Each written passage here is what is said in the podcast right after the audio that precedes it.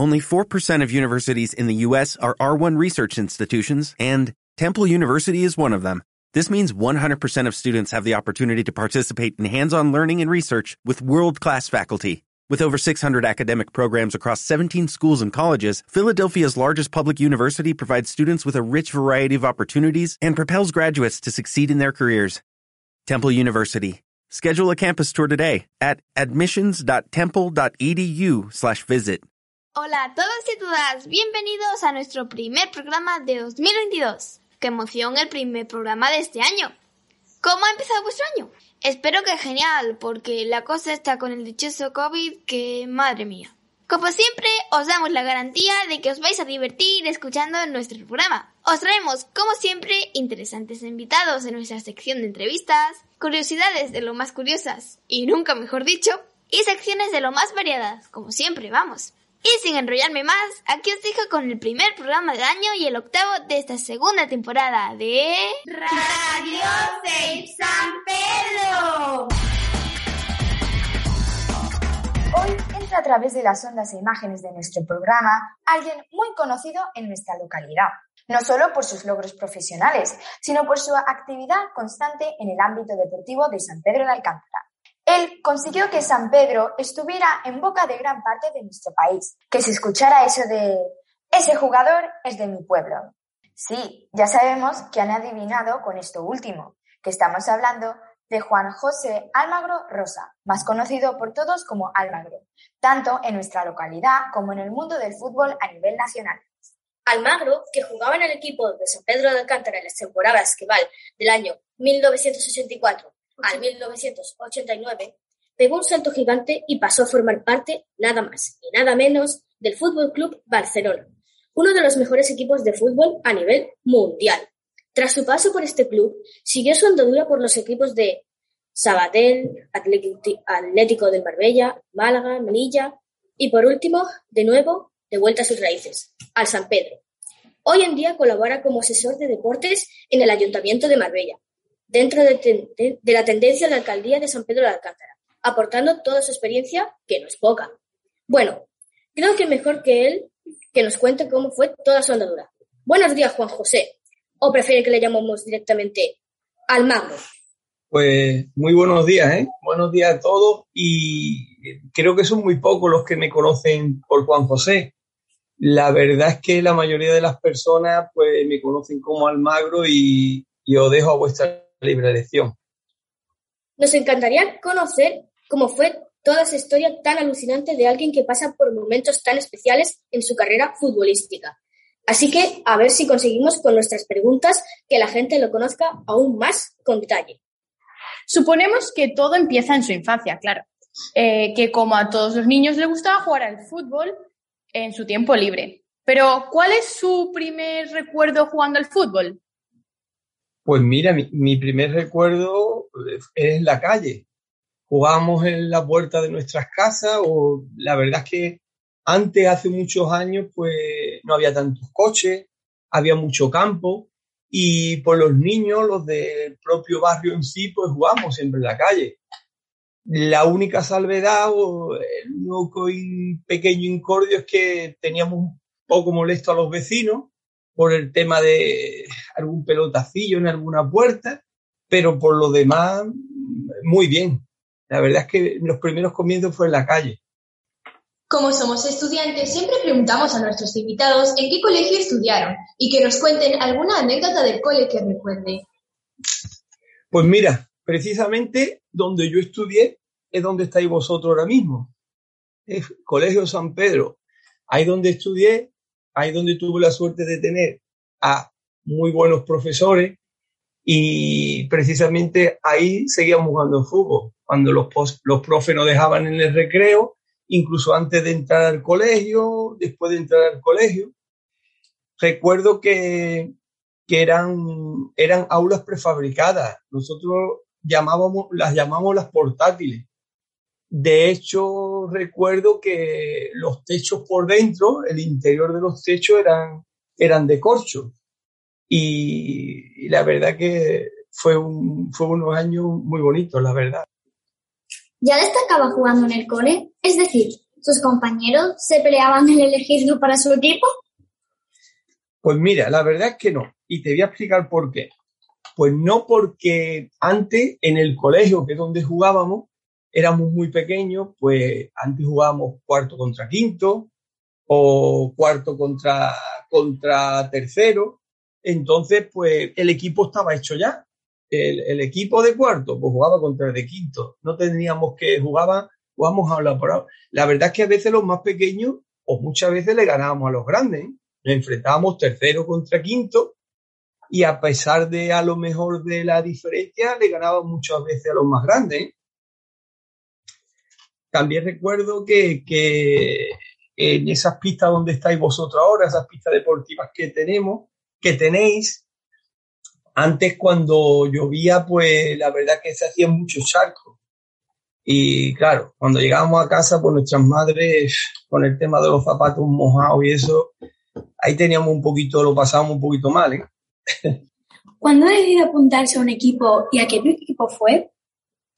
Pues mira, tuvimos la suerte que, que, muchos padres y, personas que le gustaban el fútbol, mm, me acuerdo de José Luis Guerra, que le el apodo de Jerez, o Pedro Aranda, que le llamábamos el Chusco, mm, Antonio Fuente, pues mira, decidieron de, de hacer un equipo del pueblo y pues la verdad es que nos reunieron en el campo de fútbol, que ya estaba allí en el río, y a partir de ahí eh, se empezó a hacer un equipo. Yo recuerdo que tenía ocho años y ya empecé con ocho años precisamente en la Unión Deportiva San Pedro, en el que estuve pues alevines, infantiles, cadetes, juveniles, hasta llegar al equipo grande. Los recuerdo, la verdad es que absolutamente todos son son maravillosos. De hecho, son muchos años los que han pasado y mantenemos la amistad prácticamente el total de, de los que ya íbamos con 8 o 9 años. Antes del gran salto, del cual hablaremos un poco más tarde, o sea, de esa primera etapa en San Pedro, ¿con qué momento o momento se queda? De la etapa en San Pedro, te refieres antes de, irme, ¿no? Pues ya creo que te he contestado antes, pero te lo vuelvo a reiterar me quedo con todos, con todo. Ese momento de ir con los compañeros desde aquí al río, porque por la mañana mm, estábamos en colegio, entonces eran por las tardes cuando nos teníamos que reunir para ir andando al río y cuando éramos un poquito más grandes íbamos en bicicleta. Íbamos a entrenar y volvíamos en bicicleta. Y, y son unos recuerdos bonitos porque lo pasábamos bien cuando íbamos, lo pasábamos bien entrenando y lo pasábamos mejor cuando veníamos. Ya te he dicho antes, no sé si te he comentado que, claro, antes tampoco había tantas, tantos coches, no había tanta masificación y, mis recuerdos son muy bonitos. ¿eh? Mm. Y llega ese gran día que supongo que nunca olvidará. Cuéntenos cómo sucede todo. ¿Vienen a verlo y le dicen que quieren que juegue en el Barcelona o cómo fue? Pues mira, el, el fútbol es un, es un idioma que, que, a pesar de que antes no había tanto, tantos móviles o, o, como estamos ahora con el tema del Zoom, pues jugabas para, yo tenía la suerte de que, de que marcaba muchos goles. Y pues claro, los sitios donde íbamos a jugar, pues después de a lo mejor de un año, de, de otro año, pues te conocían y jugadores que iban a otro equipo. De hecho, se fijó en mí el Madrid antes del Barcelona. De hecho, yo estuve en Madrid. Lo que pasa es que era muy pequeño y echaba mucho de menos a la familia y a los amigos y me, y me volví. Pero ya te digo, los jugadores como yo, pues la gente se fijaba más en nosotros porque éramos a lo mejor los que teníamos la suerte de marcar. Teníamos compañeros muy, muy buenos que jugaban a lo mejor en la parte de atrás, a lo mejor no eran tan, tan vistosos, pero Mm, ya te digo, mm, era un cúmulo de, circunstancias. Una vez ya en el Barcelona, ¿cómo es su llegada, su llegada al club, su primer entrenamiento y verse en uno de los mejores equipos del mundo? Pues mira, me quedé súper sorprendido en el primer entrenamiento, como tú acabas de decir, porque las pretemporadas en el fútbol empiezan el verano, hay más gente de vacaciones y la verdad que me quedé súper sorprendido no me lo creía en el primer entrenamiento porque había mucho, mucho, mucho público.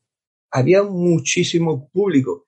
Entonces, claro, jugadores también que tú has estado viendo en la tele, que, te han gustado y, después te encuentras en el mismo campo al lado de ellos, pues es una situación que, que no la olvidas. Sobre todo me llamó mucho la atención a un simple entrenamiento la cantidad de de público que había. Estuve varios días en creérmelo, ¿eh? Pensé que estaba soñando siempre. Vale. El momento más emocionante vivido en esa etapa, ¿cuál fue? ¿Y qué jugador le ha marcado más como futbolista? Bueno, pues como futbolista, por mi forma a lo mejor de jugar o de ver el fútbol, pues teníamos a Laudru, eh, eh, también Guardiola. Claro, son jugadores que has estado viendo en la tele, ya te digo, después lo, lo has tenido de compañero y como tú has dicho, no solo tuve la suerte de ir a uno de los mejores equipos del mundo, sino que, que mis compañeros, la mayoría, eran muy buenos jugadores o de los mejores jugadores del mundo. Entonces, ya te digo, pasaron un día en, en los que me levantaba para ir a entrenar y no me lo creía. ¿eh? No, no, no me creía a dónde iba. ¿Cómo cambia su vida aquí en San Pedro la primera vez que regresa de Barcelona?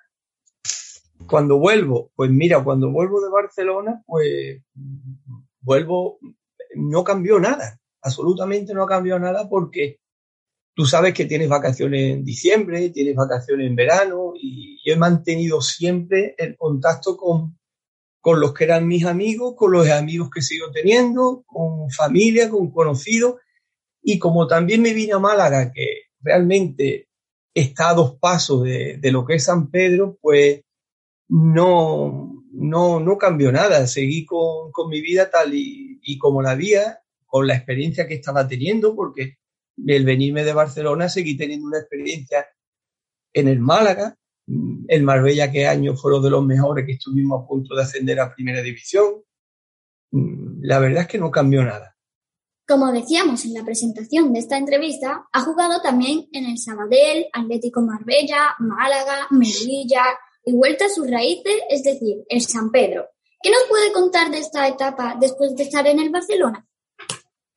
Pues mira, después de, haber estado por varios equipos, como tú has dicho, entre ellos el Málaga y el Barcelona, mm, mi llegada aquí a San Pedro no pudo ser mejor. No pudo ser mejor porque mm, llegué a San Pedro y aquel año mm, teníamos muy buen equipo que de hecho logramos lo que nunca San Pedro logró en 40 años de existencia, que conseguimos ascender a segunda división. Entonces, ya te digo, mi llegada a San Pedro, eh, yo venía prácticamente mm, a retirarme o, a terminar mis últimos años de jugador aquí y tuvimos una suerte que, eso se queda ya para, para el resto de que San Pedro ha podido estar varios años en la categoría de segunda división. Fue eh, doble motivo de felicidad. Sabemos que lleva un campus de fútbol donde intenta inculcar los mejores valores del fútbol a los pequeños. ¿Le gusta enseñar? Me encanta, me encanta enseñar. Y me encanta sobre todo porque en el tema del campus a lo mejor no existe esa, esa competitividad, pero sí le enseña a los niños sobre todo los valores.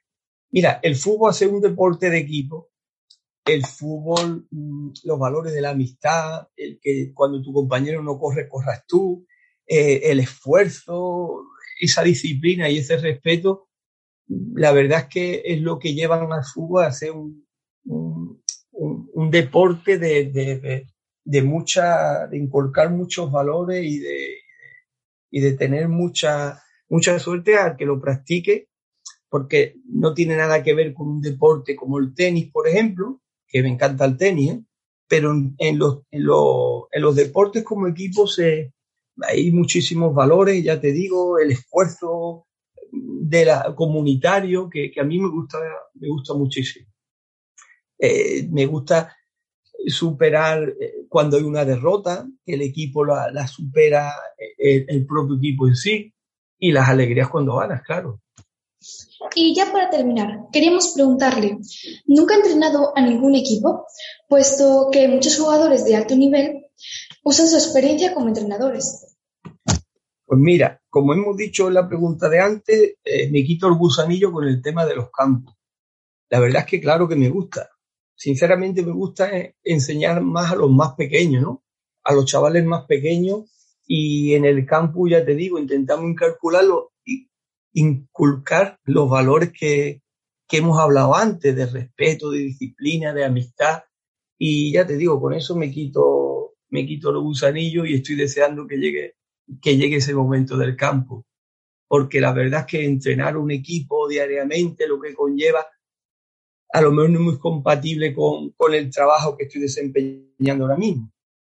Pues Almagro, hasta aquí nuestra entrevista. Ha sido todo un placer tener en nuestro programa a una de las personas que ha representado a San Pedro y lo ha puesto en lo más alto.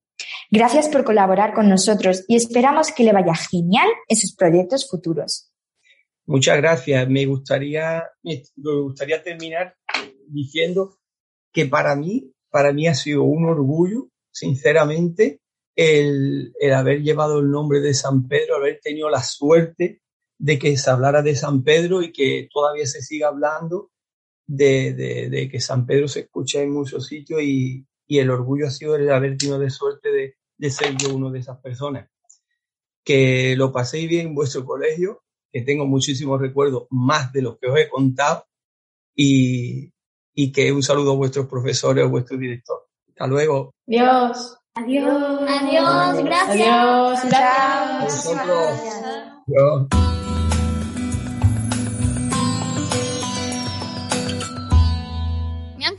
esta entrevista, mi favorita por ahora, pero pasamos con curiosidades. Para empezar, tenemos algo muy interesante. Primero, ¿por qué las estrellas mueren? Cada día nacen y mueren millones de estrellas. Cuando una estrella nace, su interior está muy caliente, pero poco a poco se va agotando el combustible que, que produce el calor. Entonces la estrella se hincha y se vuelve más fría y brillante, hasta que al final muere. Qué curioso, ¿verdad? Pues el siguiente será aún más interesante todavía. Segundo, ¿por qué en el Ice Hotel de Suecia más vale ir abrigado? En el Ice Hotel todo está hecho con hielo. Las habitaciones, las sillas, el bar y hasta los vasos. ¡Qué guay! Me encantaría ir a visitarlo. Y ahora, el último. Tercero, ¿por qué el colgante del faraón egipcio Tutankamón es un misterio? En la tumba de Tutankamón se encontró un colgante con una piedra amarilla. Lo curioso es que para que se formase esta gema, la temperatura tendría que ser muy elevada. Hoy se sabe que se formó por la explosión que provocó un cometa chocar con la Tierra. Me he quedado sorprendida tras esta última curiosidad. Ha sido fantástica. Y hasta aquí la sección de curiosidades y pasamos con Laura con unos acertijos muy chulos.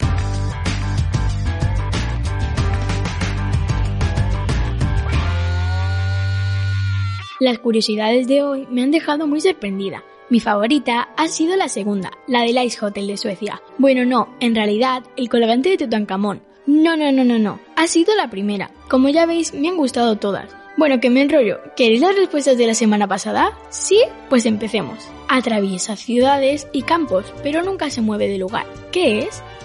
Era el camino. La verdad es que esta no me la esperaba. ¿Cuál es el número que si le quitas la mitad vale cero? El número 8. Anda, yo pensaba que eran 4, pero no, eran 8. Ah, claro, si partimos el 8 por la mitad, queda 0. Estando roto es más útil que sin romperse. ¿Qué es? El huevo.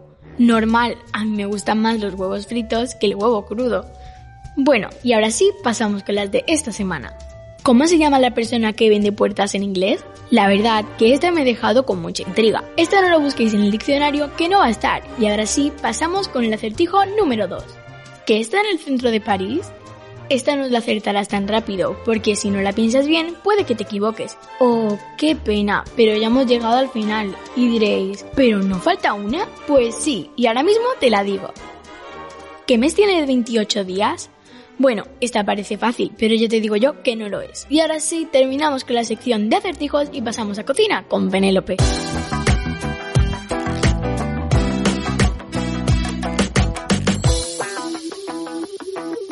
Wow, me han encantado sus acertijos, Laura. La verdad, no soy muy buena adivinando. Bueno, ahora iré al grano porque estamos en la sección de cocina.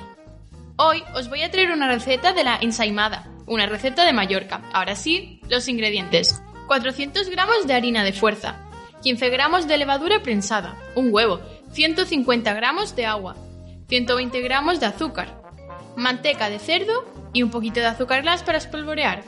Ahora pasamos a la elaboración de este postre, empezando calentando el agua. La ponemos en un bol y deshacemos en ella la levadura.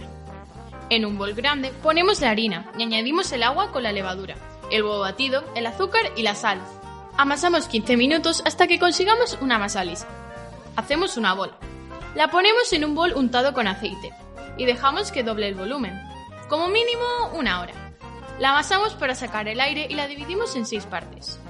Amasar cada una de ellas y estirarlas mucho con ayuda de un rodillo. Cuando estén bien estiradas, las untamos con la manteca de cerdo. Debemos ser generosos a la hora de formar esta capa de manteca sobre la masa. Estiramos con las manos para que la masa quede bien fina. Puede ser que se rompa, pero no pasa nada. Enrollamos formando un rulo por cada porción. Dejamos reposar los rulos hasta que la masa pierda nervio. Lo ideal es una hora. Después estiramos los rulos para que queden lo más fino posibles. Forramos dos bandejas de horno con papel para hornear. Y realizamos una espiral sobre ella con cada porción. Debemos dejar espacio entre las curvas de la espiral, para que al llevar la masa no se monte. Debe quedar una ensaimada plana no subida. Guardamos las dos bandejas en el horno con una taza de agua y dejamos elevar las ensaimadas, toda la noche o unas 10 horas. Este paso es muy importante porque las ensaimadas deben fermentar con lentitud, para que quede bien claro. Pasamos este tiempo, calentamos el horno a 200 grados y las cocemos unos 10-12 minutos. Una vez frías, se espolvorean con mucha, mucha azúcar glass. Y ya estaría este delicioso postre. Y pasamos a la sección de biblioteca con Maisha.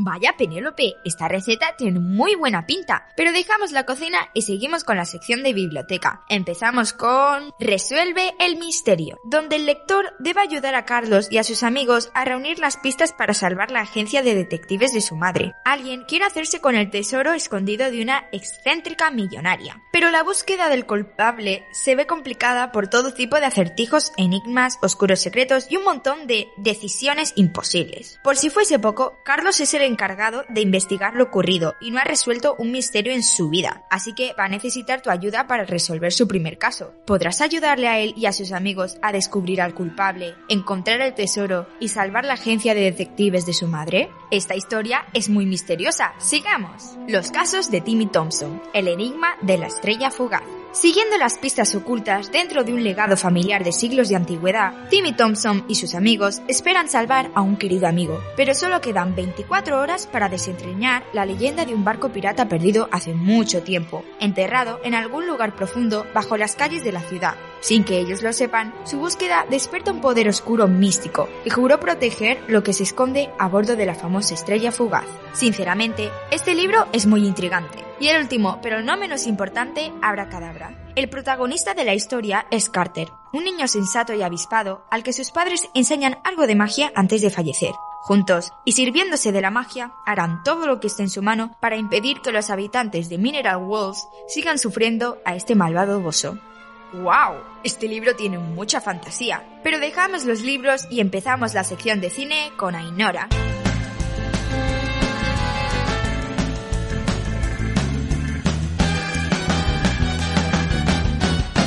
No veas, estos libros son una auténtica pasada. Aunque si os digo la verdad, me gustan más las películas y series. Por eso, hoy os voy a recomendar algo que podáis ver con mucho interés y palomitas. O si no os gustan las palomitas, pues con algo dulce por lo menos. Vamos con una película que acaba de salir, Spider-Man No Way Home. Después de que la identidad de Peter Parker como Spider-Man es expuesta por Misterio, la vida y la reputación de Peter son puestas patas arriba. Para arreglar este asunto, Peter decide contactar al Dr. Stephen Strange para que éste lo ayude a restaurar su antigua identidad secreta con magia. Pero a raíz de esto, algo sale terriblemente mal en el encantamiento y provoca una fractura en el multiverso, causando que cinco supervianos de otras realidades alternas ingresen a su universo. Seguramente esta película le gustará a casi todos, incluido a mí, porque es una maravilla. Creo que puedo decir lo mismo de la siguiente. Encanto, la nueva cinta de Disney narra la historia de los Madrigal, una familia excepcional y singular. Los miembros de su familia tienen poderes mágicos. Los Madrigal viven escondidos en las montañas, en un pequeño pueblo llamado Encanto, y se encargan de cuidar y velar por la seguridad de sus habitantes. Todos en la familia tienen algún tipo de don, desde controlar el tiempo, superfuerza o poder curar con alimentos. Sin embargo, Mirabel no tiene ninguno. Cuando la fuente de esos poderes empieza a correr peligro, la joven no dudará en hacer todo lo posible para salvar al pueblo y a su familia. Esta peli es súper chula. Si la habéis visto, ¿cuál es vuestro personaje favorito? A mí me encanta Antonio, deseo tener su poder. Y ahora os voy a recomendar una serie, Cobra Kai. Cobra Kai es la secuela de la famosa saga cinematográfica Karate Kid. La serie sigue la historia 30 años después del campeonato de 1984, en el que Johnny no se encuentra en el mejor momento de su vida, por lo que decide volver a abrir el famoso Dojo Cobra Kai para darle un giro. Es ahí cuando se reencuentra con Daniel. Ahora convertido en un hombre de éxito, pero sin la ayuda de Miyagi, no logra encontrar el equilibrio en su vida. Esta serie es súper chula, porque tiene mucha acción y drama por supuesto. Dicho esto, pasamos a inventos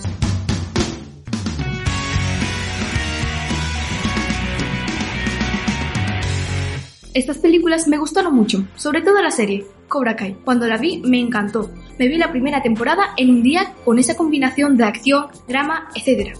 Aunque aún no estoy en mi casa para poder ver esas películas, ahora pasamos a la sección de inventos. Y os voy a decir un invento muy importante para nuestra vida, que es la electricidad. Tradicionalmente se tiende a atribuir el descubrimiento de la electricidad a personajes como Benjamin Franklin, inventor y uno de los padres fundadores de los Estados Unidos. Sin embargo, debes tener cuidado, porque la electricidad no fue inventada por nadie, ya que no es algo que se puede inventar, puesto que siempre ha formado parte de la naturaleza. Su historia comienza no con electricidad tal como la conocemos hoy en día, sino con una forma más rudimentaria, la electricidad estática. Según documentos históricos, el primer descubrimiento conocido de la electricidad estática se remonta al siglo VI a.C donde un hombre llamado Thales de Mileto se dio cuenta de que frotar un objeto con otro provocaría que los dos objetos se atraigan entre sí. Asombrado por este fenómeno, comenzó a frotar todo tipo de objetos, aunque su mayor éxito fue con el ámbar, hasta el punto de que pudo llegar a formar chispas. Desafortunadamente y a pesar de esto, el estudio de la electricidad no despegó hasta la década de 1550. Entonces, cuando el físico italiano Girolamo Cardano comenzó a hacer un trabajo que involucraba fuerzas eléctricas y magnetos. En el siglo XVII se inventó el primer condensador y se determinó que la electricidad estática podría transformarse en una corriente eléctrica. Y ahora tres curiosidades sobre la electricidad. La primera es que la electricidad viaja a la velocidad de la luz, casi 300 millones de metros por segundo. Una chispa de electricidad estática puede medir 3.000 voltios. Un rayo puede medir hasta 3 millones de voltios y eso que dura menos de un segundo. Y bueno, a mí me ha parecido interesante saber esta información sobre un invento con el que no pudiéramos vivir.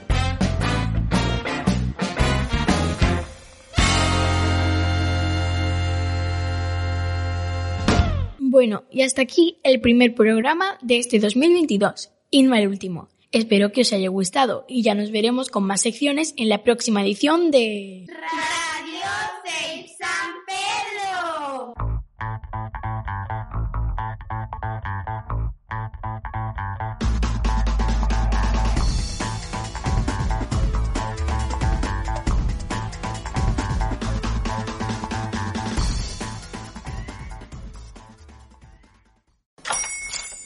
Hola, buenos días, mi pana. Buenos días, bienvenido a Sherwin Williams. ¡Ey! ¿Qué onda, compadre?